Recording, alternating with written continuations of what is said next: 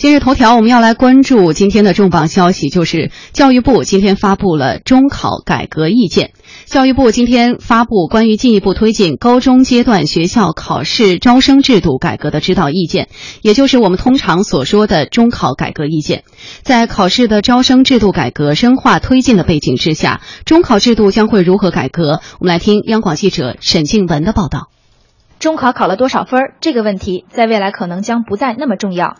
教育部基础教育二司司长郑富芝介绍，在刚刚发布的《教育部关于进一步推进高中阶段学校考试招生制度改革的指导意见》中，改革的核心是变高中招生录取的唯分是从为多元评价。这次改革的目标呢，我们是要建立一个基于学业水平考试成绩，同时结合综合素质评价结果的这样一个招生录取的模式。重点是要改变呢，目前高中招生呢是将部分学科的成绩简单加在一起。作为录取的唯一依据，克服一个唯分数论的问题。怎么理解新的评价方式？首先是录取计分科目的变化，文化课要减负，体育课要纳入计分。语数外这三科呢，作为基础学科是统一的计分科目，其他科目呢就提了一个原则，就是根据文理兼顾、负担适度的原则，有试点地区呢你来确定。除了语数外三科之外，其他科目几科是什么科？进入到招生录取的总分当中，由地方自主来确定。除此之外呢，体育科目纳入录取计分的科目，具体到考试的分值或者等级的要求，由地方来定。其次是给予学生适当的选择权，关注个体的差异，在每门课合格的前提下，也可以给学生呢适当的选择权，发展学生的优势特长。在此前各省份的深化考试招生制度改革实施方案中，高中学业水平考试都被作为重大变化，也引发学校和学生备考重心的调整。类似的，在初中阶段，政府只表示，改革的内容之一也是推行学业水平考试。学业水平考试的功能到底是什么？我们总结各地的经验和做法，推广两考合一，实现呢一考多用，减轻了学生多次备考的负担。现在呢，好多地方呢，初中学生呢毕业之后呢考两次。一次是毕业考试，一次升学考试。好多地方经过多年的实践和探索呢，就两考合一了。当然了，我们国家呢发展不平衡，差异很大，一定要留下一个逐步过渡的这么样一个空间。初中学业水平考试和中考，一个是毕业考试，一个是招生考试，两个性质不同的考试能凑成一个吗？华东师范大学考试与评价研究院院长陈玉坤对此表示认可。学业水平考试，我们称为是目标参照的，它是根据国家的课程标准来确定这个你合格还是不合格。招生考试呢，我们称为是常模参照的，就是说你是在人群当中百分之五还是百分之十还是百分之十五，这个来参照。两者是两种不同的考试，而应当说这个目标参照和常模参照都是相对的，不是相对立的。这两者之间呢，要通过一个适当的技术，就是说。本来是一个合格的和不合格的，那么我们在这个基础上，根据学生他的一个分布，然后把它转化为一个为选拔所用的一个场模。清华大学附中校长王殿军坦言，积分科目到学业水平考试的一系列调整，要求学校在师资、教学管理等方面都有新的规划。这次的改革的一个突出点是强调共同基础和全面发展，所以是全科开考啊，它是两考合一。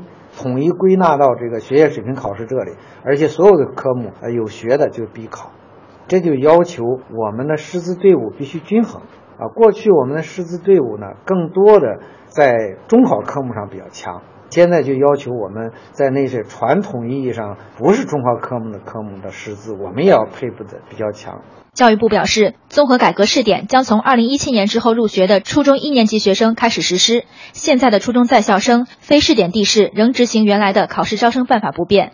通过改革，预计我国将在二零二零年左右初步形成新的基于初中学业水平考试成绩，结合综合素质评价的高中阶段学校考试招生录取模式和规范有序、监督有力的管理机制。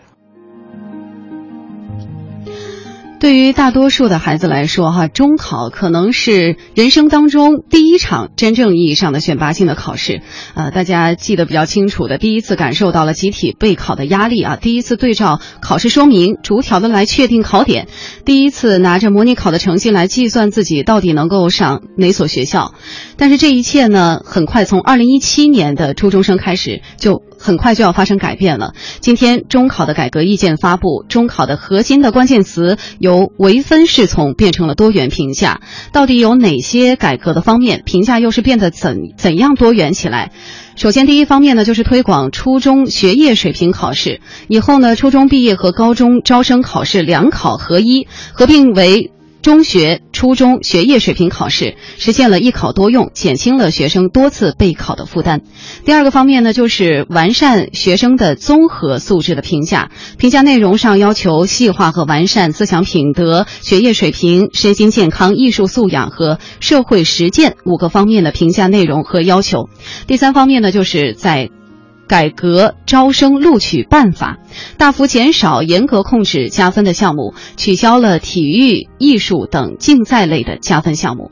呃，我们请出两位观察员，对于这个新的中考的评价方式有什么观察？郭靖老师，呃，我觉得像这几年，因为包括高考的政策和中考的，就是这些，就是呃改革力度很大，然后呢，大家也都很关注。在看他的这些风向的变化，嗯，但是我有一个感觉呢，我觉得如果不是身临其境的这个家长和这个包括老师学生，他很难很难弄明白这里面到底变化有多大。你包括这个，比如今天提到的这个综合素质评价，呃，前几天咱们谈到就有些包括上海，就是呃把这个高考改革的细则落地，其中就包括就是说这个综合素质评价怎么打分儿，嗯，哪些算。标准在哪？对，标准是什么？它里面就谈到，比如说，他有提到说，呃，这个孩子的除了一通常我们认为的学习成绩怎么样以外，呃，思想道德什么，包括公民素质这方面以外，还包括他的实践能力、创新精神。那这些东西用什么来衡量？就是学校怎么来给他做这样一个评语？因为这些东西它可能是一个参考，它不像我们说的那个考试的一一分管一分的那种，就是那种分数那么量化。但是有可能在同等条件下。这些呃看上去并不量化的指标，也可能会决定这个孩子未来的一个走向。所以，就是像呃这样一些具体的东西呢，可能身处其中的时候才会感觉到，就是说到底这个政策的变化是什么样的。那么刚才我觉得听得比较清楚的是清华附中的校长，他谈到就是说以前咱们是就是。呃，可能比较相对来说比较偏重于，比如语文、数学、英语算算主科，就是可能投入的包括师资力量都会更强。嗯，现在文化课要减负，体育课要加分。对，其他的可能相对就是投入就会就会少一些。那么这可能有可能会相应会有一些变化，但是，呃，我就是因为作作为一个家长吧，我总觉得很多时候呢，就是总是。变来变去吧，就是上有政策，下有对策。嗯，就是你你你想往那个方向走呢，我们有时候一个是很容易矫枉过正。比如说，我们今今年今年很多地方的那个中考，就是这个把难度难度系数降低，很多难度分减就减少，然后让那个就是嗯就是，比如说他可能考的更多的是一些全面、细心，像这样一些这样一些东西，所以分数相对来说就比较集中。就以前所谓一分一操场那种情况，今年据说是更更加的严重，因为因为那个高分段就非常的多。嗯，因为他，比如说以前通过一些难题可以拉开档次，现在没有，也不用他拉开档次。那在这种时候，比如说你的综合素质评价，像这样的一些非量化的东西，就可能会起作用，决定性的因素，对，就可能会起到作用了。但是这些综合素质评价谁来评呢？学校老师，学校老师根据什么来评吗？他们给的是客观的评价吗？因为这很多其实是个主观评价。嗯，所以我觉得这肯定这里面以后也会有一些问题。嗯，其实郭老师的看法呢，道出了很多人啊关注中考改革的一个方面的观点，就是呃，改革意见出台了是挺好的，但是这个细则包括这个标准到底应该来如何的界定？天卫老师有什么观察？那总体来说，我对我对这改革还是持支持意见的，因为我们大家嚷嚷这么多年了，不就是觉得中国教育素质教育僵化，然后一考定终身啊，不都攻击了这么多年了？那现在有所改革，当然是好事哈。呃，整体来说，我觉得这个思路也还比较清晰。你比如说，把这个。呃，中考呢，这个从从这个从这个两考，就是从这个呃初中学业水平考试，把它用于这个高中录取，那我觉得这个是这还真是一个蛮好的思路，就是因为反正你要考，你毕业的时候要考一次嘛，那你你这个分数为什么不可以作为高中录取的参考呢？其实是可以的，我觉得这个思路应该是没有问题。呃，但是呢，随之肯定会出来一些担心，因为这个任何一个这么大影响面这么大的一次改革，那它这个出现各种各样的担心，各种各样的甚至是非议和反对，都是都是自然的。那可能担心就在于，就是尤其是那种像这个呃。呃，初中学业水平考试这还还还好一些哈，嗯，大家无非就担心说怎么能够评分的时候能够有所校正就可以了。那么，比如这个综合素质这个衡量，这确实有问题。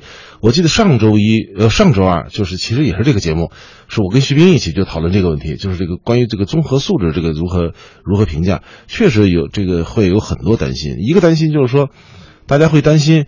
本来说是综合素质考试哈，那是一个日常日常的一个人的素质体现。结果我们在我们一定会把它变成考试啊，就是考素质啊。就是综合素质其实是一个在日常生活当中很难界定的一个，对，就变成了综合素质考试啊。那这一考呢，就又又重新把它考核的时候有一个什么样的评判标准？对对对，那就重也有可能重新变得僵化了。但如果你不考试呢？哎，可能就大家会担心，那是那这个这个，如如果你要进行日常的这种所谓素质打分，那老师会不会是会不会，呃，这个就有个人因素很强啊，人情分啊，或者是关系分啊，腐败啊，怎么等等就出来了，所以这个也也也也有问题。而且还有一个上上周讨论的一个这个可能大家都没有想到的是说，是在上海还是哪儿？他是说，不管你什么样的初衷哈，反正你这个前百分之二十的学生都评为综合素质考核是优。哎，于是那些好学校，所谓好学校，这个老师就不干了，说我们的学生都好，我们的百分之，就是说我们前五十、前五十那些那个，就是百分之五十那些学生，可能比那些坏学校的前百分之二十都还好。嗯，结果可是都按照那个前百分之二十优，那我们很多好学生都进不了优，而那些破学校的那个不太好的学生也进优。你看，就这样的一种争一种争论就已经出来了。